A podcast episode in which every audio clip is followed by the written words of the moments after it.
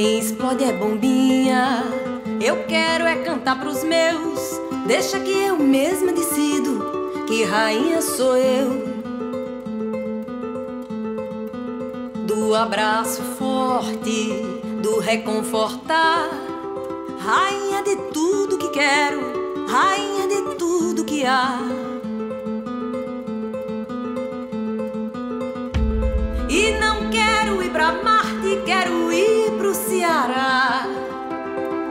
Aqui me exibir, eu vim aqui te buscar.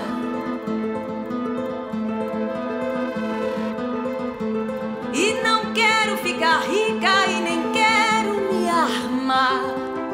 Eu quero jazz de espírito e saúde pra brincar.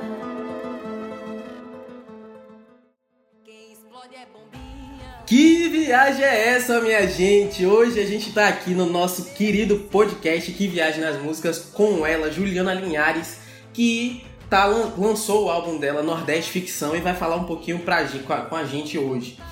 Não esquecendo dos nossos maravilhosos recados, né? As nossas redes sociais, Que Viagem Cast no Insta, no Twitter e na Twitch. E no YouTube, você pesquisa lá, é, Que Viagem Cast, você se inscreve e começa a ver todas as coisas que a gente fala e que a gente produz de conteúdo. Também a gente não pode deixar de falar do nosso querido apoio do pessoal do Nectar de Odin. E aí vocês acessam lá www.nectardeodin.com. Na compra de um hidromel ou um licor, vocês têm 15% de desconto usando o código KIVIALCO. E é claro, vocês não podem deixar de, de nos acompanhar no nosso site kiviagecast.com. E a gente tá aqui com Juliana Linhares e para começar eu vou dizer que eu sou Pedro Guzavac e eu não sou amante de britadeira que só faz barulho. E eu sou o Magno Gouveia e eu estou me concentrando aqui para não roer as cutículas. Entendi, gente. Eu sou Juliana Linhares e eu não vim aqui me exibir, eu vim aqui te buscar. Ah, que demais! E a gente buscou você aí direto do Rio pra cá, pra Bahia. Que alegria ter você aqui com a gente, Juliana. Alegria minha, gente. Tô amando ouvir vocês. Que viagem é essa? Demais. Eu acho que primeiro eu queria saber de você como é que você tá, né? Diante da pandemia, com tanta coisa, com disco, com alegrias, tristeza. Como é que você tá nesse cenário todo? Você tá bem? ah, eu acho que bem é uma coisa que é difícil, tá, né? Eu acho É relativo, e, né? e- e é uma montanha russa, parece que concentrada num momento da vida. A vida é uma montanha russa, né? Vai e vem, vai e vem. Mas parece que a pandemia, ela é todo dia uma montanha russa, né? Você às vezes acorda bem, disposto, vai dormir já meio baqueado. Passa três dias meio triste, aí dá É. uma animada, aí pega um sol, aí dentro de casa.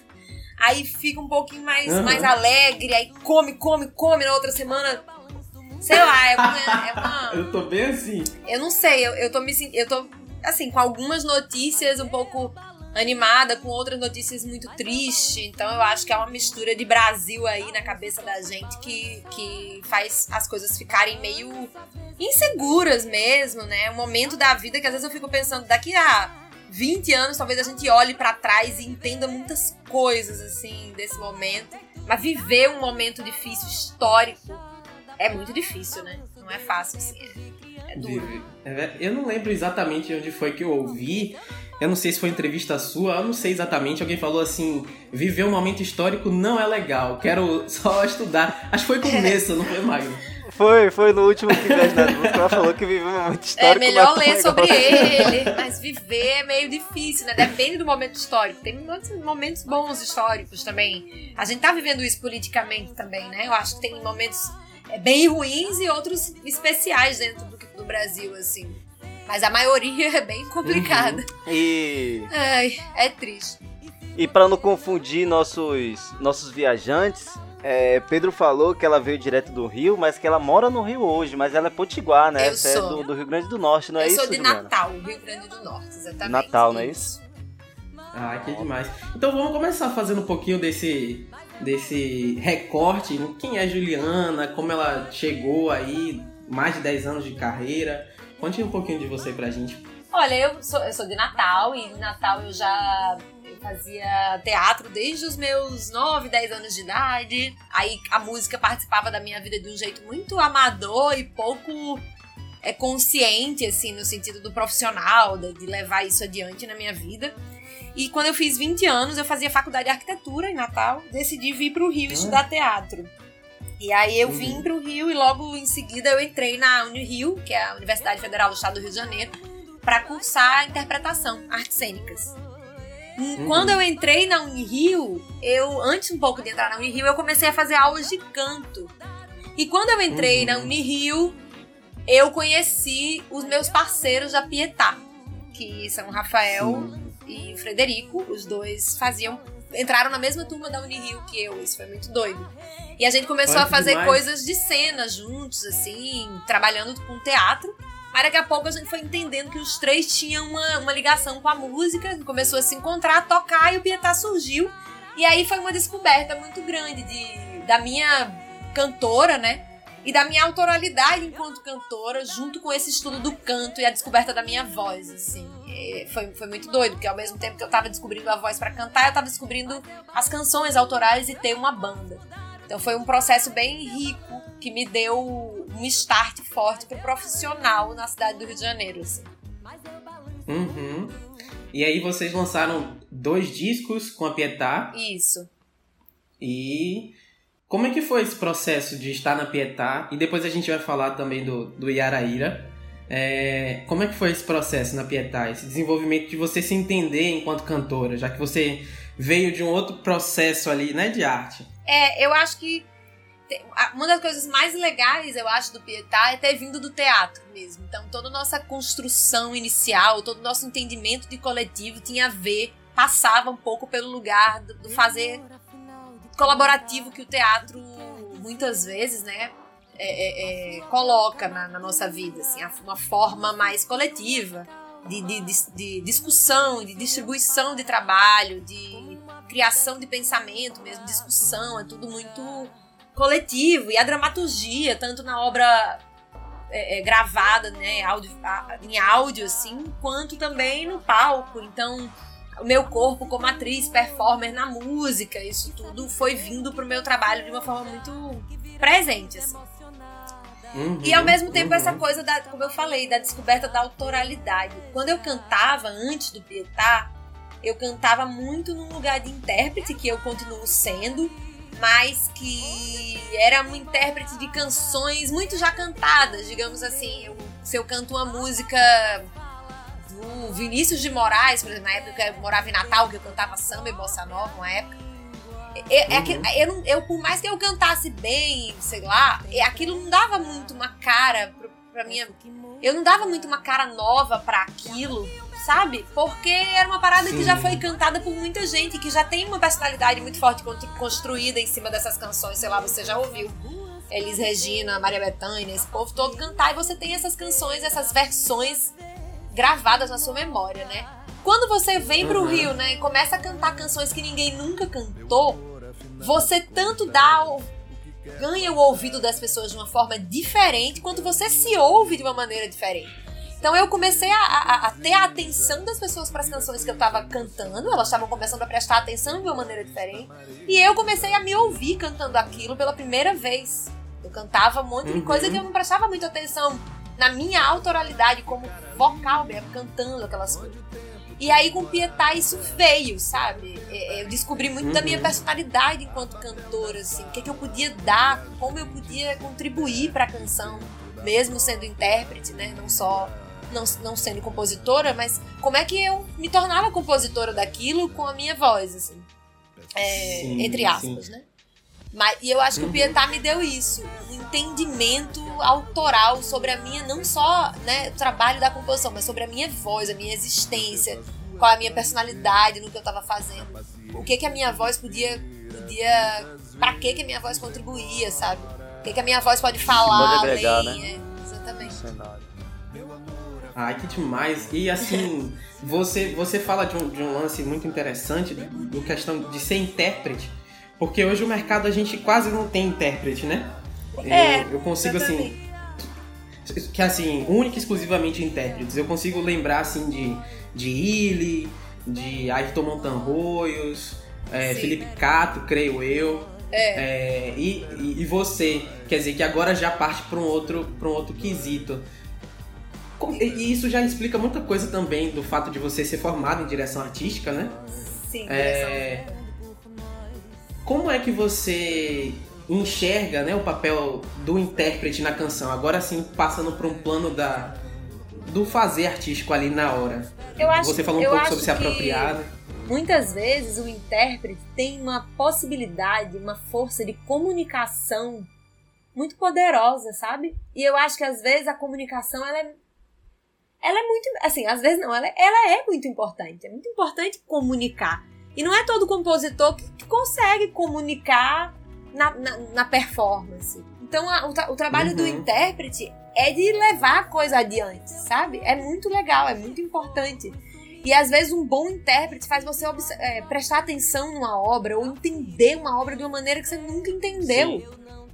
É Sim, verdade. ele Então, dá assim, outra, outra cara, é. né? A visão dele sobre aquela, aquela E obra. às vezes eu você- senti muito isso quando eu vi o álbum de João, ou de João Kid Silva, é, cantando Marisa, Monte. Uhum. Isso. É, exatamente. Você E outra, você desloca não só a pessoa, mas às vezes de onde essa pessoa vem, de que cor essa pessoa Uhum. é, por que, que ela tá cantando aquilo hoje.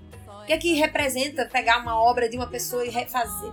Então, assim, são muitos caminhos que eu acho que o intérprete são camadas que a pessoa vai dando e são camadas políticas também, de escolha, de entendimento. E quando você vai somando esses porquês, eu acho que su- surge, abre uma possibilidade de pensamento, de, de, de compreensão diferente da, do hoje, do, do contemporâneo, da, da história das pessoas, do porquê que as pessoas. Né? Então, a obra nunca morre, que bom. E tem os intérpretes que vão passeando por ela para dar outros sentidos, para pegar um Belchior e ainda colocar ele na boca e dizer por que, que o Emicida pega o Belchior, entendeu? Então, assim, acho que Uhum. a gente, é, é, como intérprete, tem um papel muito interessante de comunicar e ressignificar algumas coisas e dar camadas, outras camadas com a nossa presença física no mundo em relação às coisas, às políticas, às- aos entendimentos socioeconômicos, sei lá. Principalmente Uhum. as questões sociais mesmo, que hoje estão tão presentes na música, né? E nos intérpretes e nas composições. Mas assim, eu acho Sim. que eu percebi isso que você falou sobre o mercado não ter tanta gente intérprete na nossa geração. E eu também quis participar de um, de um novo momento, que era o do, do, do cantautor, né? De você ser cantor também. E compor e cantar sua obra. Eu achei que era um momento que as pessoas estão falando sobre autoralidade de uma maneira diferente na música. E eu achei e eu queria fazer parte disso, assim, eu queria me arriscar nesse lugar também, de falar de uma coisa que é Uhum. muito minha, que vem muito de mim. Então eu É, me arrisquei num saber. disco misto, né? É, Ju, tem a questão também, né? Porque há, há duas vertentes. A galera que é, vamos se dizer assim, mais preguiçosa, é que pega a música de, de um artista e faz a mesma coisa que o artista já vinha fazendo. Ou seja, não tem nenhuma novidade. Nem zelo, né? Naquele produto. É, faz a mesma coisa, ou seja, o famoso cover. Você pega a música do artista e replica o que ele fez. Tudo igual. E tem a questão do intérprete, que eu dou mais valor. Cover eu não gosto muito quando uma banda ela faz cover, ou quando. Não- Quando ele faz a mesma coisa que um artista já fez, né? E, e- e- faz sucesso em, cima disso. E o- a questão do intérprete eu acho muito legal justamente por isso, né? Porque às vezes muitas músicas elas podem ficar conhecidas. Vamos supor, você replica uma música de Belchior na sua interpretação, mas uma pessoa nunca ouviu essa música de Belchior, né? Isso que você, como você bem falou, que é, é passar para frente. E aqui em, em Salvador tem um, um intérprete que eu gosto muito, não sei se você conhece, que é Pedro Pondé. Ele tocou na, na Escambo, né? Essa banda que, que já pagou, já, já pagou, que já acabou. Que tem muitas interpretações legais. Ele já fez interpretação da, da música de Caetano Veloso, aquela tigresa, muito romântico de. De. Roberto Ai, Carlos, né? fugiu a mente, meu Deus. Roberto É, Carlos, isso. E Genil Zeppelin, né? De, de Chico Buarque. E são interpretações que fogem totalmente do, do, do que é a, a, a, a música verdadeira. Sim. Então acho muito bom, muito bom os, os intérpretes, o trabalho que eles fazem. É, E você aí, abraça é- uma referência também, você dá um entendimento pro público do que você tá querendo falar, de para quem, sei lá, do que que ele compõe também como artista, Uhum. sabe? Eu acho interessante. Da- de como aquela música te tocou É. também, né? E aí, partindo, partindo desse aspecto, Ju, de você deixar de ser puramente intérprete pra cantar coisas suas, porque a composição tem muito desse lance, às vezes, única e exclusivamente da observação, né? Mas também daquilo que a gente traz de dentro do peito, né? Como foi pra você passar a fazer, cantar suas próprias coisas? Como foi? Eu acho que a gente passa a se despir de uma nova vaidade. Como é que pra, de uma vaidade diferente? Como é que você encara isso? Eu acho que eu ainda tô entendendo, sabia? Eu não sei nem se eu sei responder isso ainda, porque é tão recente pra mim e eu pude cantar ainda as minhas músicas tão pouco, porque a gente tá num momento que não tem show, aí é uma live aqui, um negócio ali, né? Então é, eu sinto muita falta de Não sabe como é a poder. recepção do É, público ali, né, exatamente, ao eu tô sentindo falta de poder experimentar, né? Treinar, tocar, cantar, sair de um show pra outro, ver a diferença entre as coisas, ver a forma como eu canto num e a forma como eu canto no outro, experimentar mesmo a- o trabalho de intérprete da minha própria música. Mas eu acho que eu, eu não fiz as minhas músicas pensando que eu ia cantar. Eu fiz as músicas que me vieram, assim. E aí, em determinado momento, eu escolhi cantar essas músicas, porque eu queria muito fazer um disco. É, e eu tinha uma urgência ah, da pandemia de produzir uma coisa pra que eu me sentisse mais feliz mesmo. Poética até, né? Aham. É, e também mais útil pra mim mesma, sabe? Eu tava assim, me sentindo uma pessoa totalmente desanimada, triste, e aí eu pensei, não, eu vou me colocar à disposição de fazer uma parada que me traga pequenos ânimos, sabe, no dia a dia, assim. Então, foi um processo muito rápido meu de compositora. De dezembro pra cá, eu comecei. Do- Sei lá, faz pouquíssimo tempo que eu comecei a compor e, eu já gravei um monte de coisa minha e é muito doido pra mim também. Uhum. E aí, ao mesmo tempo, quando depois que eu gravei e que eu fico ouvindo o disco e, as, e o retorno das pessoas é positivo, eu, eu, eu tô tentando entender que compositora é essa, porque cada hora eu acho que eu vou por um caminho. Às vezes eu faço a melodia, às vezes eu faço a Uhum. letra, às vezes eu faço um texto, às vezes eu faço melodia e letra, às vezes eu. Entendeu? Então eu ainda tô Uhum. entendendo. Eu acho que eu preciso fazer mais. O que, me, o que eu sinto nesse momento como compositora é que eu tô nascendo e que eu quero fazer muito mais para poder entender quem eu sou nesse lugar. É, Juliana, uma das coisas que eu mais valorizo no- nos artistas, que eu mais gosto de, de ver assim, é a lírica, né? A letra. Claro que a melodia também é importante, né? A questão do, do ritmo e da poesia. Acho que elas entram em conjunto, mas eu, eu gosto muito da, da letra. E as suas letras, assim, você tem uma forma de escrever parecida ou inspirada em algum artista que você sempre cresceu ouvindo? Ah, eu acho que. eu- engraçado, eu acho que não, sabia? Eu não penso muito nisso na hora de escrever, não. Eu vou, eu vou bem. É, tal- é claro que eu acho que eu sou, é uma mistura de muitas referências de uma vida inteira, né? Mas eu acho Sim. que quando eu sento pra escrever, eu vou escrevendo do meu jeito, assim. E aí eu vou vendo Sim, e, sim. e- e não tem assim, ah, eu tenho uma inspiração por essa obra literária específica. Acho que não, acho que eu Sim. junto um pouco não, do meu eu nem digo balaio. obra literária, eu assim. digo Não, assim, artista é- mesmo, porque sabe que cada eu artista tem uma, artista, uma forma escritor, né? de, de escrever, né? É, mas Uma, uma lírica diferente. É, mas eu acho que. Eu acho engraçado. Eu, eu até ia querer dizer alguém assim, da escrita, mas não. Eu acho que é uma mistura de uma forma contemporânea e poética de escrever, mais livre, Uhum. que eu vejo em algumas pessoas da, contemporâneas mesmo, minhas, assim, amigos, poetas, pessoas com quem eu convivo. Uhum. Eu não preciso de você. O mundo é grande e o destino me espera. Não é você que vai me dar na primavera as flores lindas que eu sonhei no meu verão. Eu não preciso de você. Já fiz de tudo pra mudar meu endereço. Já revirei a minha vida pelo avesso. Juro por Deus, não encontrei você, mas não. Cartas na mesa. Bom jogador conhece o jogo pela regra. Não sabes tu que eu já tirei leite de pedra. Só pra te ver sorrir pra mim não chorar. Você foi longe, me machucando, provocou a minha ira. Só que eu nasci entre o velame e a macambira. Quem é você pra derramar meu mungunzá? uma mistura de coisas que eu li, ou de coisas que eu acho interessantes. Eu gosto de uma escrita mais poética, irônica. É, uhum. Mas eu não. Eu acho que. Não sei, eu acho que eu não. Não tenho uma referência específica para as escritas, não. Eu gosto de ir escrevendo. Às vezes eu escrevo no WhatsApp, às vezes eu escrevo no, no Google Drive, às vezes eu escrevo no computador, às vezes eu escrevo no papel, no aí eu vou juntando notas, tudo sim. no caderno, e daqui a pouco eu junto tudo, vou fazendo. Aí eu tenho uma coisa de, de uma escrita também meio sem pontuação. Às vezes eu uhum. resol resolvo que eu vou fazer meio, sei lá, texto. Não sei, é, é meio, é meio livre mesmo, uhum. assim. Uhum. Agora, partindo um pouquinho é mais para esse lance do álbum Nordeste Ficção. Eu, antes de ouvir o Nordeste Ficção, eu não conhecia a Pietá. E aí, quando eu fui correr atrás, né, de conhecer a Pietá e tal, eu vi uma foto de uma mulher com cabelos grandes, pretos. Aí eu pensei, bom, Juliana substituiu ela pra entrar na Pietá.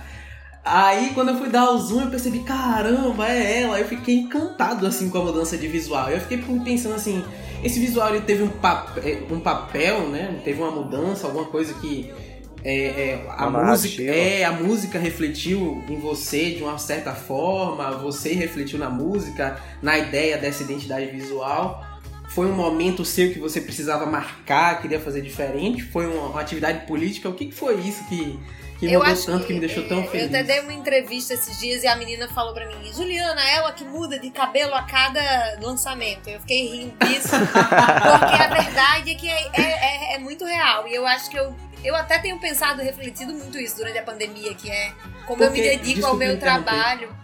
Fala. Porque o último trabalho que você fez aí com o EP, que teve Josiara produzindo, você já tá mais ou menos nesse processo de transição, isso, né? Isso, é. Sim. É, exatamente. Agora ela tá com o cabelo meio amelipolan, né? Agora eu tô totalmente loura. É, eu acho que, que quando eu comecei o Pietá, eu, eu, eu vim pro Rio aqui com um cabelo meio curto, assim acima dos ombros. Aí eu fazia aula de, de, de corpo, né? Aula de expressão uhum. corporal.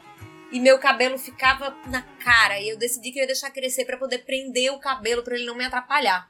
E daqui a pouco uhum. eu fui deixando crescer, deixando crescer, e eu virei uma. Fiquei com uma juba enorme. Um cabelo que batia na cintura, passava na cintura. Olha. E eu comecei a usar esse cabelo nos shows do Pietá. E era muito forte para mim. Era um cabelo que eu enchia, e eu girava, e eu mexia, e eu. Era um negócio. E aí quando foi. Só que ele também dá uma identidade, essa identidade mulher, padrão, cabelo comprido, liso. Uhum. E eu comecei a querer outros caminhos mesmo, de quebra de expectativa na imagem. Então, pro segundo disco do Pietá, eu fiz um Joãozinho mesmo, assim. Eu cortei um cabelo uhum. garçom, curtíssimo. E aí. Cabelo garçom é nova pra mim, nunca tinha ouvido, não. É, eu também nunca tinha ouvido essa, não. É que eles chamam, eles chamam garçom, que é tipo garçom é tipo homem, moço em francês, né? tipo um corte. Não é nem garçom, garçom de bar, é garçom que eles chamam, que é o tipo do corte. Ah, assim. eu não, não conhecia.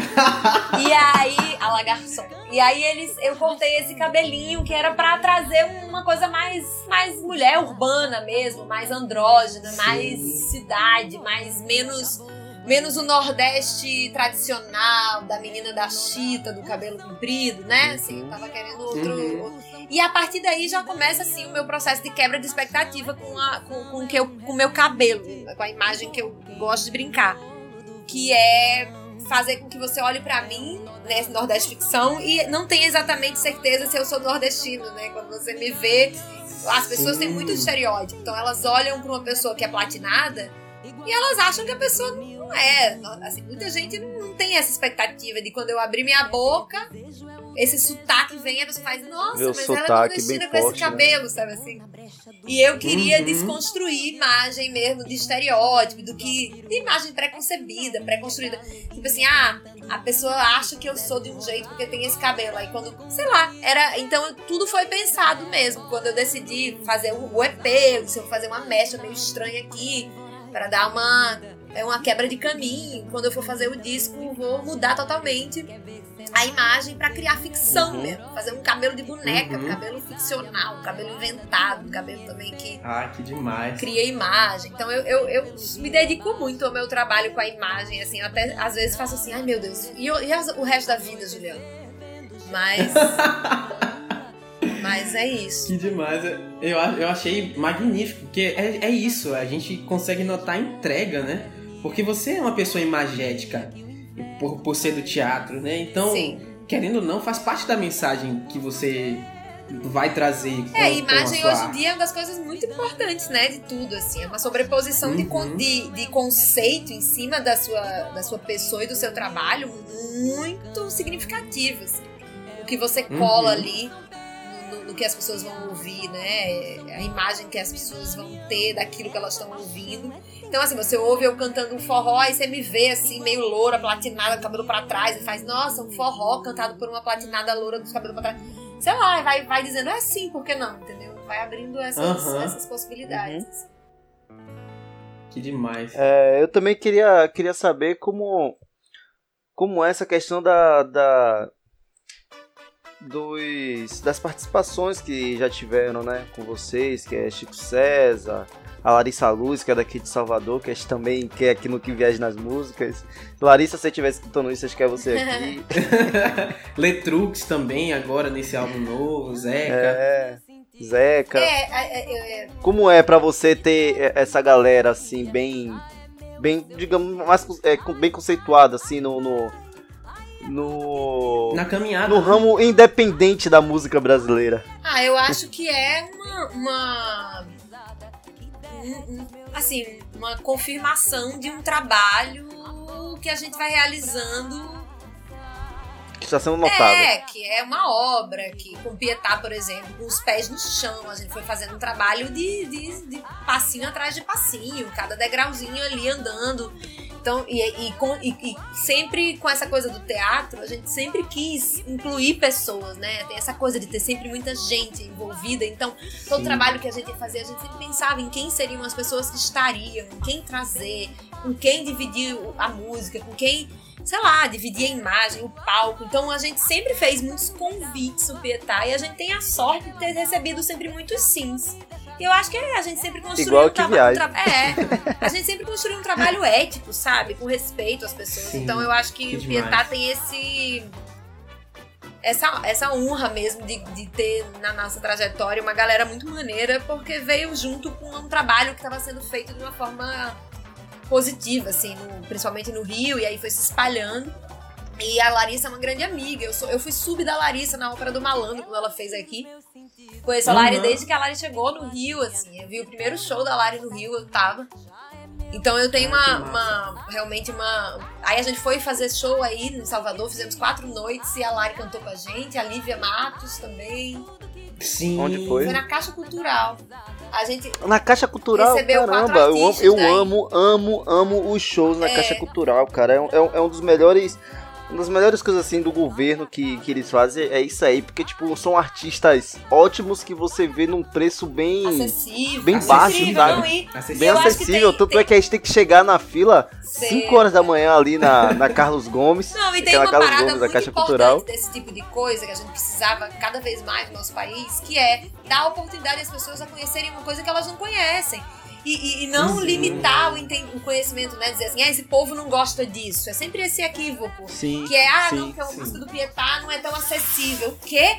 Quando a gente fazia show na caixa, lotava os quatro dias, as pessoas iam, gostavam, se envolviam e começaram a Uhum. seguir o trabalho. Então, é sempre uma, uma política pública mesmo, de você dar a Sim, oportunidade sim. às pessoas de entrarem e terem acesso às coisas, né? E a nossa passada por, por Salvador me deu Josiara também. Que foi uma, Que uma pessoa que é isso eu, que eu também trouxe queria chegar nisso. que eu trouxe pra minha vida real, oficial, assim. Josi participou do disco do Pietá, o último. Participou de vários Aham. shows do Pietá. A gente ficou muito amiga e quando veio a oportunidade de eu fazer o EP em dezembro, que foi um processo, um, um convite de mulheres lá do- de Natal, que estavam fazendo uma, uma, uma aceleradora para mulheres na música, para produção de conteúdo de Uhum. mulheres na música. Eu convidei a Josi pra produzir, foi a primeira produção musical mesmo assinada por ela. A gente se encontrou, se, fui pra casa dela lá isoladas e fizemos um EP com a Josi descobrindo um monte de coisa e eu também. E cantamos Ah, juntas. é e- uma coisa que me arrepia muito ouvir o- o EP. Porque tem- é muito assim, a gente vê o lance teatral seu e a gente vê muito aquela a, característica musical de, de Josiara, de- da- das frases melódicas que ela escolhe fazer ritmada, no o violão. violão. isso. Que é. tem uma coisa de Porque repente. Josiara, de um Josiara é da, é da quadra, da quadra aqui de, de Salvador, né? Que é que eu gosto de falar da quadra, que é Josiara, Larissa Luz, Xenia França e Luiz de Luna. Sim. Luiz de São Luna. quatro mulheres assim que tem É. um estilo muito Não, e que muito ganharam único um espaço entre elas, muito mas especial, né? No, no- na sim, música é mesmo, isso, é isso. Realmente, Na levaram música, assim, Salvador para né? um lugar, a Bahia para um lugar muito poderoso mesmo. Eu, eu concordo, assim, Sim. gosto muito do trabalho delas. E sou muito feliz de ter a Josi, porque eu aprendi muito com ela mesmo, na casa dela, criando, entendendo caminhos de, de improvisação, de criação, de vai e vem, ela muito aberta. E a gente é muito amiga. Uhum. E a gente tem feito algumas canções em parceria também, então a gente segue aí é, trabalhando. A Lari eu- eu tenho visto menos, de vez em quando a gente se fala, mas também já tive a oportunidade de cantar com ela algumas vezes e, e sou muito feliz. Josiara, né? também queremos você aqui, viu? Olha aí, olha aí. tô, tô na frente de vocês, hein? Larissa Luz e Josiara já estiveram comigo. Mas, mas é isso, acho que todos. Chico já tinha participado do disco do Pietá, eu tive a oportunidade de trabalhar com ele num espetáculo, então eu tive, tenho uma afinidade maior, e aí a gente trocou ideia, ele topou compor. O Zeca foi um convite também que eu decidi fazer, criar coragem atrás dele, ele topou. Ah, eu É. amo essa história sua. É, eu mandei Você mensagem. chegou, mandou o WhatsApp, né? Fiquei lá meia hora olhando pra tela sem saber dizer oi. Eu não sabia escrever oi, Zeca, porque eu não sabia o que dizer. E aí eu fiquei lá meia hora e disse, ai, sabe uma coisa? Oi, Zeca Baleiro. Oi, Zeca, tudo bem? Aqui é Juliana Linhares, sou cantora. E aí ele foi muito receptivo e falou, Juliana, eu já te conheço. Eu já conheço seu trabalho. trabalho. Ah, que demais. Demais. Daquele aque- aquele, aquele aquecimento no coração. É. daquele- Não, não, aquelas lágrimas mesmo, derramando na cara no meio da pandemia. E você Eu se passei- sentindo mais uma vez credibilizado, né? Como você É. falou ali do Pietá. Eu passei por isso recentemente, só fazendo um parênteses, porque quando você falou, eu falei, caramba, é isso. Eu tô produzindo uma canção agora com Ana Frango Elétrico. Sim. Aí, aí eu chamei umas outras pessoas, eu chamei assim, Dora Morelimbal pra, pra produzir. Ela com super carinho, ô Pedro, não vai dar, porque agora eu tô lançando o meu álbum e tal, meu EP, não vai dar. Eu falei com Ana, aí Ana, caramba, que demais, é isso, vamos lá, e a gente já tá pensando várias coisas. Então, tipo assim, eu sei como é de. Mandei, eu mandei a mensagem pra uma pessoa e falei, meu Deus, eu vou apagar essa mensagem. É, não, isso Aí a eu- gente vive o tempo todo, Aí eu disse, né? "Ca- calma, Pedro, o, que, o máximo que ele pode dizer é não. É, no meu- aquela questão, nesse- não, o não você já Nesse tem, vamos em lance busca do meu sim. disco foi muito assim, porque tudo, tudo, tudo, tudo, cada convitezinho, cada desejozinho partia primeiro de mim, né? Assim, era primeiro eu que Uhum. fazia o primeiro movimento. Pra tudo, nem que fosse assim, pra dizer, me arranja um contato, mas tudo vinha assim do meu. Não, agora eu quero isso, vamos Desejo, lá. Quase tudo, né? Muita coisa. Nem tudo Uhum. sempre, mas Sim. muita coisa vinha do meu primeiro desejo de, E- ah, eu vou chamar essa pessoa. E aí a pessoa vinha agregando. E aí é uma coragem enorme mesmo. E, e teve coisas que deram certo, a maioria deu certo, a maioria disse sim. Mas teve dificuldades, coisas que não rolaram, coisas que no meio do caminho ficaram difíceis, enfim. Acontece e é um aprendizado. normal. Esse lance do EP É, me sim. ensinou muito a chegar no disco, a questão da produção mesmo como um todo, de estar muito à frente das decisões, assim. É muito desgastante E- você ser artista e produtor e, e ao mesmo tempo que você tá ali sem dormir, produ- produzindo, fazendo planilha, fazendo não sei o que, edital, pagando. Você tem que estudar o violão, porque se amanhã tem uma gravação de uma live, aí você tem que tocar minimamente bem, e eu não sei tocar. Uhum. Então, assim, é, é uma loucura, cara. É sempre assim. E não acaba. E, e por exemplo, você falou aí de, de convites que dar- deram certo. É, tem uma figura que eu acho muito importante, duas figuras, né? Elísio, que produziu com você o álbum, e tem outra figura que é Marcos Preto. Como foi chegar, né, em, em Marcos Preto como diretor de arte do disco? O Elísio é, o meu, é um parceirão meu de música já há muitos anos. assim. Ele gravou Uhum. comigo o disco de Araíra, que é um outro disco que eu tenho com a Júlia Vargas e a Duda Braque. Que eu vou falar também, queria muito. É, e aí a gente já fe- fez esse disco junto e o show, e a gente tinha uma afinidade muito grande nos números, eu e Elísio, se identificava muito com as referências. E aí Uhum. eh, a gente chamou o Elísio pra gravar o disco do Pietá, ele tá na banda que gravou o Santo Sossego. E a gente ficou muito próximo e trocando muita ideia. E ele sempre dizia: Ju, bora fazer seu disco, bora fazer seu disco, porque eu tô aqui. Quando você quiser fazer esse disco, eu tô aqui, eu quero fazer. E aí foi inevitável, assim, por todos os motivos. E o Marcos foi uma necessidade que eu tava de ter um trabalho de direção artística mesmo. Porque eu tava fazendo muita Uhum. coisa ao mesmo tempo e eu queria direcionar alguns trabalhos pra me sentir mais organizada como equipe para o trabalho fluir de uma forma mais interessante para mim, assim, mais organizada ao longo uhum. do, do, tempo, assim.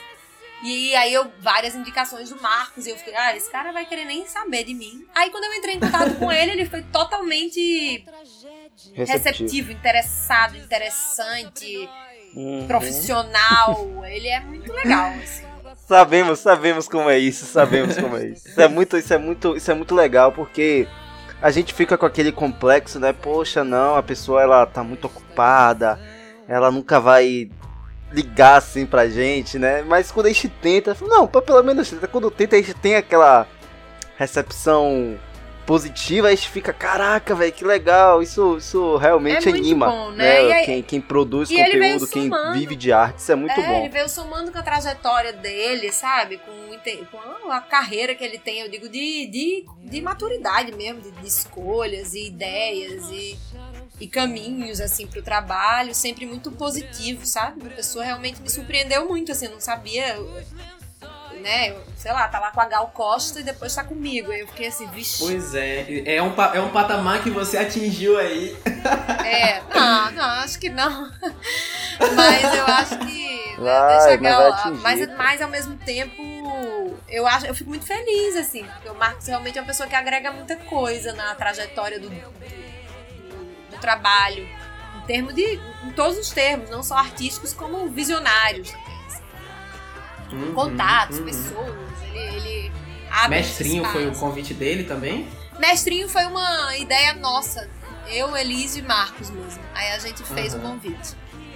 Ai, que demais, que demais. Então vamos falar um pouquinho, né, da, da, da seleção das músicas. Vamos falar um pouquinho de Bombinha. Como foi, como foi que você chegou assim na ordem das canções pro álbum? Bombinha foi a primeira música que eu escolhi pro disco. Bombinha foi uma música que em 2019 eu tava numa situação assim meio, meio desanimada com as coisas e fiquei sem uhum. voz, uhum. com problema de saúde, foi bem chato. Aí eu mandei mensagem, liguei pro Posada, que é um grande amigo, uhum. e falei, Posada, acho que eu tô adiando mesmo meu disco, cara. Isso era junho de 2019, sei lá.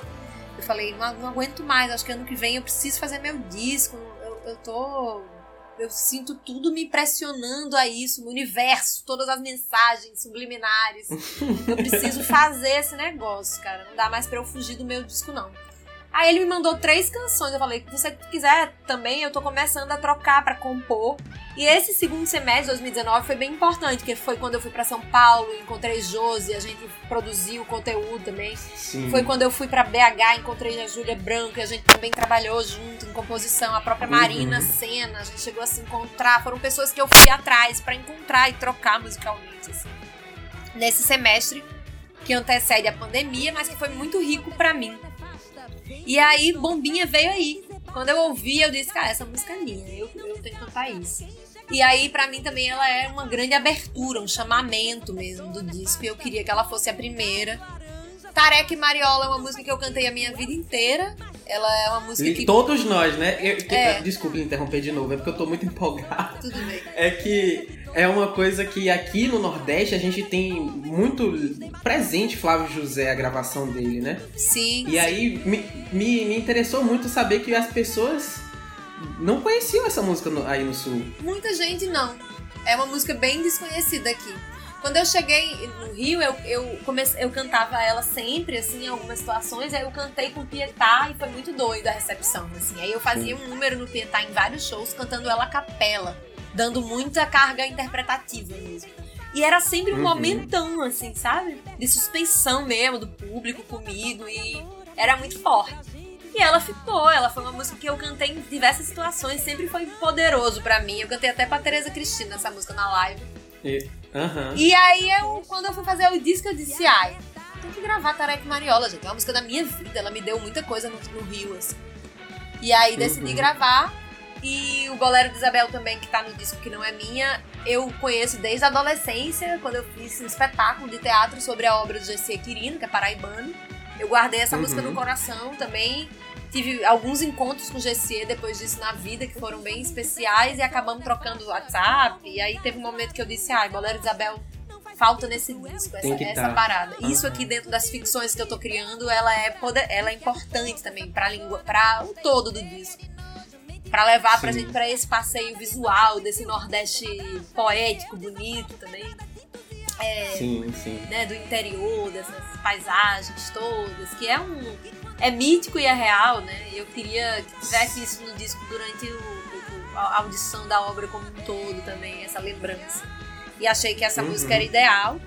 E a música do Tom Zé, que é uma música que o Marcos que trouxe, quando a gente começou a falar sobre a, a, a, o disco, ele lembrou dessa música que o Tom Zé gravou no Vira-Lata da Via Láctea de 2014, Sim, eu acho. É o álbum logo depois do Tribunal do Facebook, é, né? ele, ele gravou essa música com outra letra. Aí eles uhum. tinham essa versão de 72 de um rolo de fita do Tom Zé. Que eles guardaram, uhum. mas o Tom Zé não quis gravar com a letra de 72, fez uma letra nova e o Marcos guardou isso e fez duas. Você devia gravar com a letra original. Essa parada vai ser. E para mim ter uma, uma, um tropicalista, assim, dentro da obra, da ficção, da invenção do Nordeste, que são foi um movimento que, que reinventou, né? Que criou outros caminhos e outras camadas de entendimento para a região, assim, quebrando os estereótipos mesmo, buscando uma linguagem universal, assim, de música. Uhum. Então, para mim era legal também fazer essa referência ao Tom Zé. Então, são essas quatro músicas que não são minhas no repertório. Suas. Sim. E as outras, Balanceiro? E é muito louco, né, cara? É muito louco, porque a gente que é aqui do Nordeste, Tipo, vamos, vamos botar aí que, não sei, 70% conhece Flávio José. Não sei, pode ser até muito, mas. E é louco porque a galera do. do, do, do, do eixo lá, sul, sudeste, não, não, faz a mínima de quem é, né? É uma parada assim, muito regionalizada mesmo, que é um pouco sentido. triste, porque eu acho que quem tá no mainstream mesmo, que todo mundo. Ah, pode não ter ouvido, mas já ouviu falar que é Gonzaga, né? É. Luiz Gonzaga. Sim.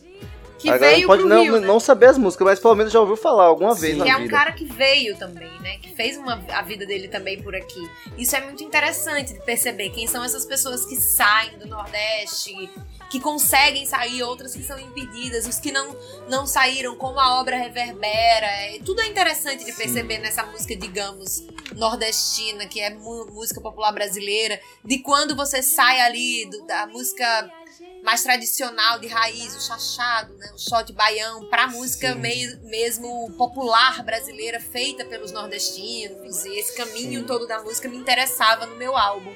Eu queria meio passear é isso. por isso, sabe? Por essas referências assim. E aí eu fui é que, compondo é... as minhas canções em cima dessas ideias também. É, e outras Sim. foram surgindo aleatoriamente, mas eu fui buscando ter essa identidade que fazia essas referências a essa, a essa música nos 70, 80 e 90 também. Tanto tendo o Chico César e o Zé Cabaleiro é importante porque são contemporâneos, são pessoas que eu ouvi em vida, né? Assim, eu, uhum. e, e, assim, que eu, que eu, eu adolescente ouvia, ao mesmo tempo as coisas que eu fui catar de uma outra geração que eu, que eu não tive mais acesso à presença, assim, né? Tipo o próprio Gonzagão e... Sim, sim, Mas é isso, aqui as pessoas não conhecem mesmo. É, é, tá, é, Flávio José tanto e nem sabem que a música não é dele, é do Petrúcio Amorim, que é um compositor é de Caruaru. Sim, é. E essa música para mim também ela era interessante porque ela fala de uma de uma revolta, né, que o Petrúcio tem com a, com a Fundação de Cultura de Caruaru. A música é feita para uhum. a cidade, para o lugar de onde ele quer de onde ele vem. Então eu achei isso muito interessante também, porque eu sou uma pessoa que também saiu, que também tem questões com a minha cidade, de amor e, e, e dificuldade. Então é, é muito. É, é, são várias camadas né, de escolhas dentro do disco que são bem profundas, assim. E essa também. Não é uma questão, não é uma, uma relação de amor com alguém, é com um lugar, né? E esse sim, lugar sim. Nordeste, esse lugar raiz, esse lugar Questão que precisa de né? pertencer, né? ou que você tem que pertencer, ou que você não pode sair, ou que você tem que fazer, passar o resto da sua vida carregando. Então essa uhum. revolta dele me, me, me faz também, sei lá, pensar na minha, sim. sabe? E você falou, lógico, né? Entrou nessa questão da criação do Nordeste, dessa. Você falou um pouco, me lembrou uma questão da capa da Veja, da, da capital do Nordeste ser São Paulo, enfim. É, na sua concepção, Ju, quantos Nordestes existem? Se é que existem, se não existem? Porque... Existe sim. Como é que você encara isso? Eu acho que o, no, o, no, o Nordeste não existe. Porque uhum. não existe um Nordeste onde você e eu somos parecidos. Nós somos completamente diferentes. Você de Salvador, eu sou de Natal. Completamente, E, a totalmente. gente, e, e as pessoas entendem a gente como uma coisa só e muitas vezes nomeiam a Sim. gente como uma coisa só. E eu acho que isso é muito pobre mesmo, né? no entendimento cultural. A gente é muito mais plural do que eles imaginam. É, então eu gosto de pensar que Nordeste é ficção mesmo. Não existe o Nordeste. Existem muitos Nordestes dentro da região, mas é uma região que, assim, é- são pessoas e culturas que- reais. Então, o que eu canto não é mentira. É tudo verdade. Uhum. Mas é, o, o Nordeste não existe. O Nordeste é uma ficção inventada para dar. para delimitar um monte de, de capacidades né, de um lugar. assim. Então eu, eu sim. acho que é, Nordeste, como disse Belchior, nunca houve, mas Nordestes, no- outros Nordestes são possíveis a partir do momento que a gente deseja fazer diferente, ou reinventar, ou apontar um caminho, ou dizer agora eu vou fazer isso do jeito que eu quero, e isso é Nordeste, isso aqui também é, isso aqui também é, então acho que é plural mesmo, Nordestes vários, mas a gente não pode negar que houve uma, uma, uma determinação de que a nossa região é tipo a- é praticamente a única região né, do Brasil, assim, que é vista como uma Sim. região tão unificada, Como identidade cultural, né? é, e é tão diversa. mas Que apesar Se parar pra pensar, faz sentido, cara, porque a, a, a nossa cultura, eu acho que a, a- a cultura do Brasil, ela nasce aqui no Nordeste, em vários aspectos, em vários sentidos e em várias coisas que surgiram primeiro aqui. Isso não há como negar, não tem como um, um sulista falar, ah, mas não é bem assim. Não, cara, é sim, é só você pesquisar, é só você ver que a maioria do, do, do- da cultura que se tem no Brasil, tudo surgiu aqui. Uhum. É, é, é, eu acho que é muito amplo mesmo, né? Acho que a gente é realmente uma mistura de, de muitas coisas e muita coisa assim veio do Nordeste. É, muitas pessoas saíram do Nordeste para fazer muita coisa no Sudeste, né? São Paulo, que é Uhum. por isso que a, a capa Sim. da Veja faz aquilo. Mas infelizmente é o caminho que tem que correr, né? É, não, eu falo assim. Porque isso, isso que eu falei, infelizmente, é, voltando àquela questão que você falou, né, de abrir espaço para para esses artistas, para o público conhecer, é algo que eu não vejo muito aqui no Nordeste, ainda mais aqui em Salvador, que é uma cidade muito rica em, em a gente falou até no, nesse no episódio com Nessa, né? Que é muito rica em questão cultural, em vários estilos. Sim. Não é só o axé music, né? Que era o, o, o, o principal mercado musical aqui de Salvador. Nos últimos É, a anos. gente não encontra no, o, que, o que os artistas encontram no sul, no, no sudeste, aí, principalmente em São Paulo, né? Que é muita casa de show, muitas casas de shows assim dão oportunidade para artistas tocarem, para eles estar tocando. Tem a virada cultural aí que muita gente conhece muitos artistas. Então é, um, é, um, é uma parada mesmo que vai de investimento, né? Acho que primeiro você tem que ter um investimento para poder ter essas coisas e não tem como o público conhecer se não é apresentado ao, ao público esses artistas. É. É, é, são várias questões complexas mesmo. Acho que é uma discussão muito profunda. É bom a gente abrir a discussão para fazer as pessoas pensarem junto com a gente no que, que a gente quer mudar, né? No que, que a gente deseja conquistar daqui para frente com o trabalho da gente, com a voz que a gente tem, com esse entendimento de Nordeste poderoso, mais múltiplo, né? De perceber que cada, Uhum. cada lugar é um lugar e que a gente sim tem uma cultura muito importante para o resto do país e as pessoas estão entendendo isso agora, mas não estão entendendo só porque ah, porque enten- ah, porque finalmente compreenderam, não, mas porque to- há toda uma manipulação política e midiática para que o Nordeste seja absorvido. Enfim, são, são reflexões complexas mesmo. E existe essa coisa do Sudeste ter realmente concentrado muita grana, né, pra investir em muita coisa durante muito tempo, até em cima da mão de obra de muitos nordestinos. É Então, verdade. é complicado mesmo. A gente, a gente sente sempre, ainda hoje essa, essa necessidade de sair né, da- do Nordeste, às vezes, para conseguir algumas coisas no Sudeste. Eu mesma vim para estudar e, e várias vezes eu me pego pensando: será que esse é o caminho mesmo? Assim? Será que. né? Mas eu continuo conversando Uhum. com muitas pessoas que saem para fazer trabalhos, para ir, para ampliar. E aí eu me vejo não como uma pessoa nordestina que tá abandonando o Nordeste, mas como uma pessoa sem fronteira, com vontade de ir pro mundo. Exato. Eu- eu acho que o ponto principal é esse, né? A gente não se enxergar enquanto. É, é, numa, naquela questão de caixinhas e tal, né?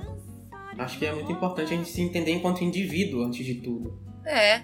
É, agora, é, ainda com relação a, a. Tem uma outra pergunta aqui que eu acho que eu fiquei viajando. É, que eu queria falar um pouco sobre a paleta de cores, a, a, identidade visual do disco, a capa e tal, tá magnífica, né? Perfeito, que coisa que linda. Que coisa, é um esmero, uma coisa lindíssima, lindíssima. A roupa, a, a, a, a, fotografia, tá tudo muito, muito lindo, muito lindo. A ideia do lampião, o cacto, me remeteu a um, a um lance de paz muito grande, né? É, e eu queria saber de você, Ju, em que medida nós somos cactos? Aqueles cactos que nós temos em casa e não cuidamos. é, eu acho que isso, quando eu falo do, do, cacto que a gente tem em casa e não cuida, é qualquer pessoa, né? Não necessariamente nordestino, mas. Essa, essa, é, é, é, essa, essa coisa que a gente, a, gente mesmo, que a gente às vezes deixa de lado e presta muita atenção, assim. É, porque eu, eu vejo muito cacto jogado assim, na casa das pessoas, na minha mesmo. Esses mini uhum. cactos, todo mundo tem um mini cacto, tudo é, o pobre fica ali, ninguém, ninguém sabe cuidar direito de cacto, porque não precisa de botar muita água, ele, ele fica ali, é sempre um negócio meio. E isso me vinha pra cabeça, sabe? Eu ficava pensando, me vendo naquilo ali também, jogada meio na cidade grande, vendo os cactos na casa do povo em São Paulo. Eu fazia, olha os cactos no canto.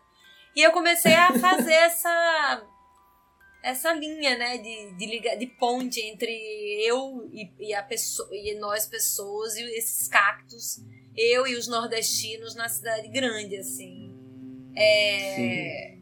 Mas enfim, ao mesmo tempo que não, e o que eu mais acho mais legal de dizer é, é ver o cacto sem raiz, é o cacto que não tá no seu lugar, ocupando uhum.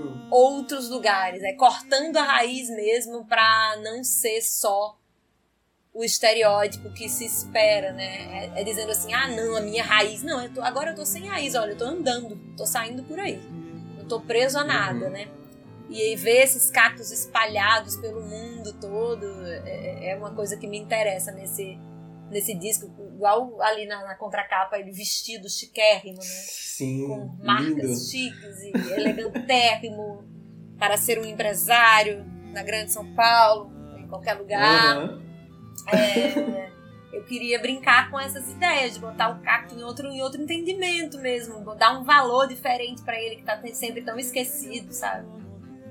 Uhum. É, é uma forma da gente se cuidar também, né? Eu achei é, de lembrar que a gente precisa beber água, florir, sair, uhum. andar, se vestir, né? Se, se, olha, se olhar pra gente e fazer com que a gente seja visto no meio dessa cidade, sabe? No meio dessa, dessa cidade grande, assim. É, fazer as pessoas uhum. olharem de uma forma, olharem um cacto na rua a partir, sei lá, conheceram meu disco, gostaram, vão ver um cacto na rua e vão lembrar. Aí quando lembra, não lembra de, de do só da seca e do mas lembra do cacto na cidade grande, do cacto vestido, do cacto e aí cria outras camadas de entendimento, né, para nossa presença no mundo, assim, nordestinos no mundo, assim. Eu queria uhum. que isso fosse uma uma chavinha de pensamento. Eu fico feliz porque muita gente tem me dito assim: "Ah, agora eu vejo um cacto e lembro de você". Mas que bom, que não lembra da seca, da fome. lembra de, sabe? Lembra Tanta de... coisa ruim, né? Exatamente, lembra de coisas outras. É, é, é, usar os nossos elementos que são reais e poderosíssimos e que a gente construiu dessa forma, né? Usamos esse elemento representativo, cacto na nossa existência, como uma coisa nordestina, que nem é, mas tá no, tem lugares, vários lugares do mundo. Mas a gente usou, tomou pra, pra gente, então vamos usar realmente até a gota d'água, né? Assim, é a última que gota d'água. legal essa questão de, de não afastar essa referência, né? É, não queria, eu não queria deixar de olhar para as referências e para o que eu entendo como um Nordeste que é, que tá na cabeça das pessoas, mas eu queria justamente que na hora que a pessoa lembrasse do cacto, ela já tivesse um outro entendimento somado àquele outro. Que não é só lembrar uhum. do cacto, da, dos Gonzaga, aí vai. Mas era, pô, eu posso ver um cacto e lembrar de, e pensar em outras coisas, sabe? Faz Sim, referência ao Nordeste, mas faz referência a um Nordeste mais amplo, com mais camadas de compreensão e entendimentos. Eu gosto disso, Sim. de você olhar um cacto e lembrar de mim, assim, eu acho que isso é divertido. É demais. Ju, a gente tá chegando no final A gente queria agradecer muito, muito, muito o papo. Demais, demais. Imagina, eu que agradeço. Foi rápido, né? O um papo. instante voa, né? Quando o papo é bom. Obrigado, Quando é os sotaques Eu se misturam assim, gostoso. Pois é. o álbum pra mim ele tem um lugar muito de nostalgia, assim. Eu acho que você falou e atingiu muito isso, né? Uma coisa de uma memória que eu lembrei automaticamente da casa de minha avó, da gente lá no São João, ouvindo forró e tal. É uma coisa muito bonita, né? É, eu, eu, É. eu moro longe, né? Então eu sou permeada, a minha vida é permeada por memória e lembrança e dor e saudade o tempo inteiro. Então é, é- é um disco muito sincero, assim, sabe? Do- do- da minha confusão em ser nordestina fora do Nordeste, em dar um S de plural a esses Nordestes, a me sentir do mundo e a me sentir o tempo inteiro nordestina. É muito confuso, é complexo ser, né? Então eu queria que essa confusão ela fosse para as mãos das pessoas, para as pessoas pensarem junto comigo e não para eu dar sentido ou resolver. assim. É Sim, mais uma, sim. mais um uma tentativa de discussão, de levantar e de trazer um pouco de, a- de alento mesmo nesse momento tão difícil. Então agradeço também Uhum. vocês aí pela, pelo carinho com o trabalho, por terem ido ouvir o Pietá e Araíra e conhecerem Sim, o trabalho. E tu ver minha mais, foto com deu. cabelo grande. Tudo, né? Obrigada pelo interesse. Só pra, só pra gente acabar, eu queria saber como é que você tem conseguido entender o álbum depois de falar tanto, de ter dado tanta entrevista. Como é que você. Ele passou a ter um outro significado pra você depois que. Porque às vezes quando a gente fala, né? E a gente ouve aquilo que a gente tá falando, isso assume uma outra coisa, né? Eu acho que sim. Eu acho que eu já queria um pouco disso quando eu fui fazendo o álbum. Eu sabia um pouco do que, que eu queria conceitualmente. Mas eu acho que a partir do momento, principalmente não só que eu falo, que é muito importante falar, né? Mas que eu ouço também, as pessoas falando. E, e aí o, o- o coletivo vai se colocando de uma determinada maneira que você vai entendendo, ger- assim, generalizadamente, como é que o disco chega pras pessoas. E aí faz sei lá, faz. Muda muito mesmo o entendimento. Porque a obra passa, Uhum. deixa de ser sua e passa a ser o que vocês acham que é, sabe? Também. E o povo Isso. começa a falar um monte de coisa que eu nunca imaginei. E você faz, tem, faz sentido, caramba, faz sentido. Só que às vezes você tá tão mergulhado na coisa que é difícil pra você observar algumas coisas que uma pessoa que vem de fora com outro entendimento de vida tem. E eu acho que o mais legal foi perceber que a obra como um todo tem uma força específica, assim. Eu, eu tinha.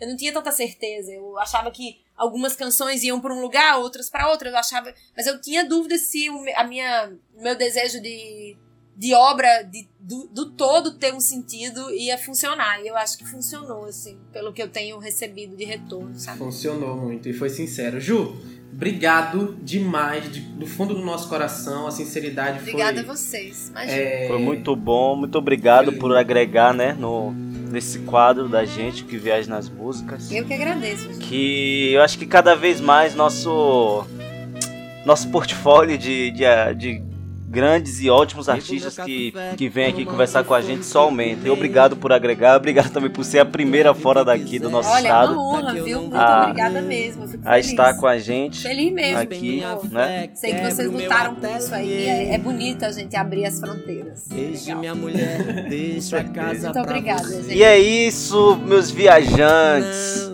Está encerrando aqui mais um Que Viagem nas Músicas. E espero Espera a gente, né, que vocês conheçam essa artista maravilhosa que é a Juliana Linhares.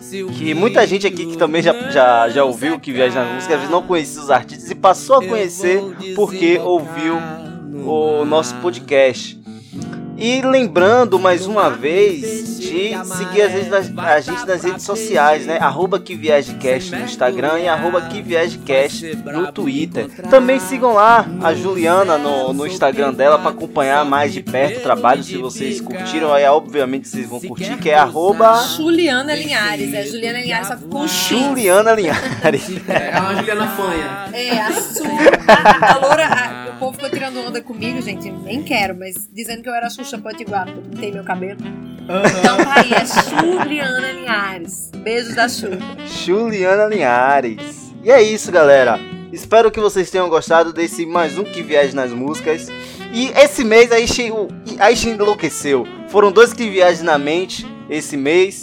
E dois que viajam na música também esse mês. E é isso aí, o que viaja é isso. e gostaria de agradecer a. Vixe, peraí. Não, lembrei. E gostaria de agradecer a audiência de vocês e muito obrigado. Um beijo. Beijo, viajantes. Tchau.